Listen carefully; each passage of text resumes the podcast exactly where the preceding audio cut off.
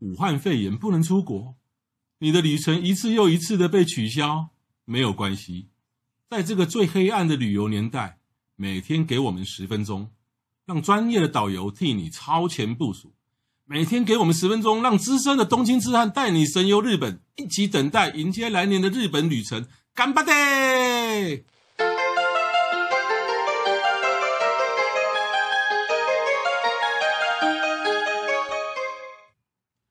各位读呃听众，大家好，我是黄国华哈。呃，今天是这个东京吃汉笔记哈 Podcast 的这个节目哈，今天是首播啊，今天首播哈是非常纪念一天。那今天呢是十月二号，可是为什么选十月二号呢？因为我本来选十月一号，我想十月一号，所以说老共的国庆呢，我干嘛在他的国庆首播呢？所以就延到了十月二号。好，那这个节目呢，以后呢都就是礼拜一到礼拜五下午四点会准时更新啊。当然了，这个节目可能很多都是事先录的哈。啊，因为日本旅游嘛，哈，日本旅游其实也没有所谓的即时性，哈。那今天呢，很高兴呢，请到一个特别来宾，那其实也不是特来特别来宾了，哈。这个节目呢，呃，未来三个月的的的节目每集都有他，哦，所以算是也是另外一个主持人，啊，这个台来宾呢是非常非常赫赫显著有名的，就是在日在我们台湾日本旅游导游导游界，我称之为神人的。雅美，雅美，大家好，我是导游雅美。我没有总大讲的这么厉害。你们要自我介绍一下，你做导游做多久了？我做导游这个工作，呃，我二零零，还不能讲年纪啊。我做导游这个工作有十几年了，十几年了。对，你国中没毕业就做了？哪个旅行社？我去告他雇佣童工。对啊，你看起来像三十岁而已啊。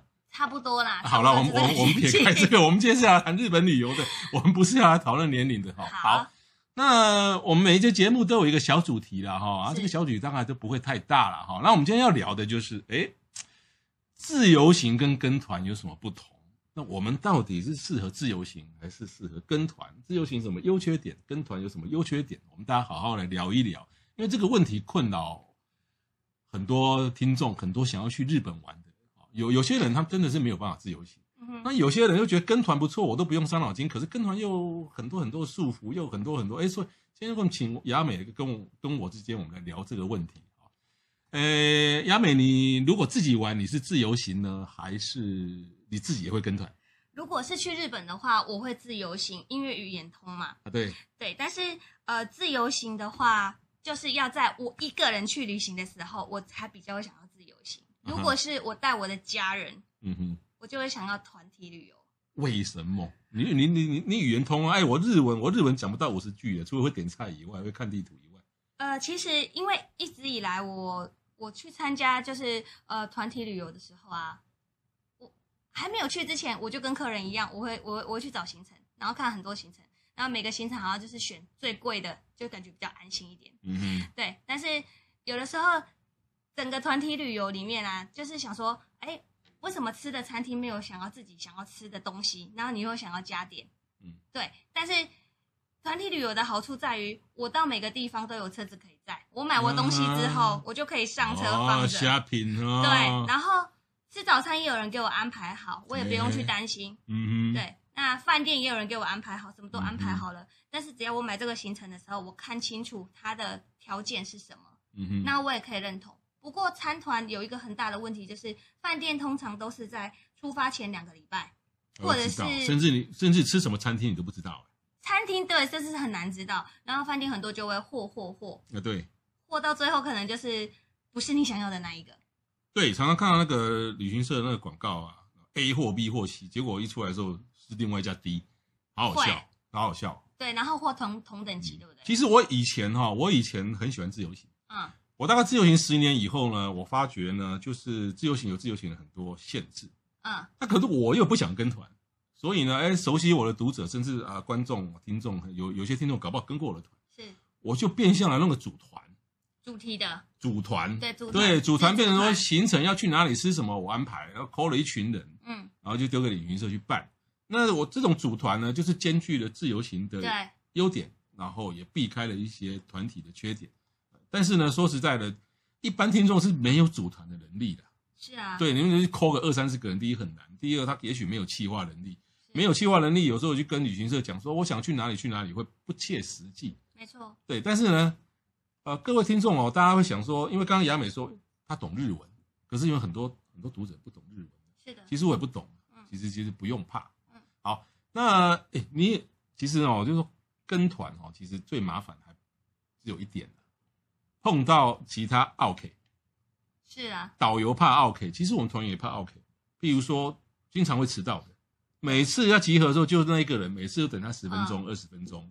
对，那你有碰到比较大宗的 OK？除了迟到以外，还有什么？我觉得总大这种叫自己组团，我们这叫特殊团。特殊团的人，当然就是大家都有共识才会组在同一个团。对。但如果你是参加到一般，我们有分自主团。跟散客团，嗯、还有就是陌生人团，对，还有散那个那个主题团，比如说我们这一团都是去骑车，啊，去摄影，嗯，大家都可以知道，去摄影可能要早上拍，你可能四点就要出门，这大家都可以有共识的。嗯、那另外一种就是我说的散客团，散客团是最可怕的。啊。对，那打比方说，我你有想象过有客人会早上每天早上都在大厅，全部的人八点出发，他们七点半就全部坐在大厅了吗？那他们要干嘛吗？干嘛？他们要抢位置，抢什么位置？抢游览车的位置，因为他们每个人都说头会晕，会晕车啦。每天呢？这些团是身体很弱的吗？没有。喜胜团，我听说有喜胜团，有喜胜团，那是另外的喜胜团。所以在机场的时候，你也会遇到客人说：“我是老人，所以我坐巴士，你要帮我保保留前面。我有带婴儿，我也要保留前面。可是导游的工作，他是没有办法帮你保留位置。”是坐在哪一个位置？我们只能柔性劝导说啊，我们可能长年纪比较长的，或比较呃年纪比较小的，我们可能大家互相礼让一下。可是呢，有的人会觉得应该的，嗯，对。那后来我就让他们自由坐，就造成了八点半出发，八点就大家在大厅等，然后家里就派一个来等，然后把衣服放在椅子上面，然后抢位置占位置。一般团体不就是旅就是游览车，大概一开始从机场。出来以后就定位，然后差不多五天就是那个位置，除非除非碰到很特殊，可能才一两位换位，不都是这样吗？哦、很有很多种戏啦，但是大概五十团里面会不会有一团这样子？我遇到会有这样子，哦、那怎么解决呢？怎么解决？那我先问你，你去参团的时候，你坐巴士，你喜欢坐在哪个位置？参团哦。哎，我真的没有想过这个。你应该是坐在喜欢司机后面的第二排的位置吧？呃，我若组团，我必须坐那里，因为我可能要跟导游、跟司机沟通。对，因为我算是半个导游，是是是。那其他我倒没想过。如果是我跟团的话，大部分人想喜欢坐哪个？我都是坐最后面的。然后把躲躲在椅子后面，然后导游看不到我的位置。你你身为导游，为什么不让导游看到你？因为你那么痛恨导游吗？不是，因为我觉得眼睛。你那么讨厌自己吗？眼睛跟导游那个视眼相对的时候，不觉得很尴尬吗？哦，那真的不好意思啊。你比较特殊啦，因为哦那个。你去参团的时候，人家也知道你是导游，然后呢，你跟他对到，人家以为你会来要来踢馆，要来问一些疑难杂症的问题，是，哦、是不是？因为你一副那个脸就是踢馆样子。我不是、欸。虽然说我没有试训哈，可是呢，大家可以想象那个那个雅美有时候就是一副想要踢馆的样子。我没有，我我没有。然后就是很多人就一定会想要坐在前面，那比较不会晕哦，不会晕，视野比较好一点。可是你知道吗？到第三天的时候，我就开玩笑跟大家说。哎，你们怎么都没有人吐啊？不是都说会晕车吗？但都没有人吐。嗯，那我就跟他们讲了一点，就是，呃，在日本坐这个电呃坐巴士哦，你如果仔细看，你去以后去停车场，你看到日本的巴士，你可以看到他们玻璃上面是有贴一张纸，嗯、那个纸上面有座位表。嗯哼，那座位表上面呢，就会有写今天是谁谁谁坐哪个位置，所有的旅客要按照那张表去做。那你会说，我想要坐前面，对不对？可以，那你要先另外付钱，你就可以保留你一直坐在那个位置，合理吧？合理，合理。对。那我跟他们讲完这件事情之后呢，有一个客人跟我说：“啊，你现在是要跟我收钱是不是？”我说是没有这样子的意思，只是说日本的路都很平，我们基本上是不大会晕车的。哦、对。嗯、然后讲完之后呢，第四天呢，大家就没有抢车了，你知道为什么吗？嗯、因为那天自由行啊，用走的。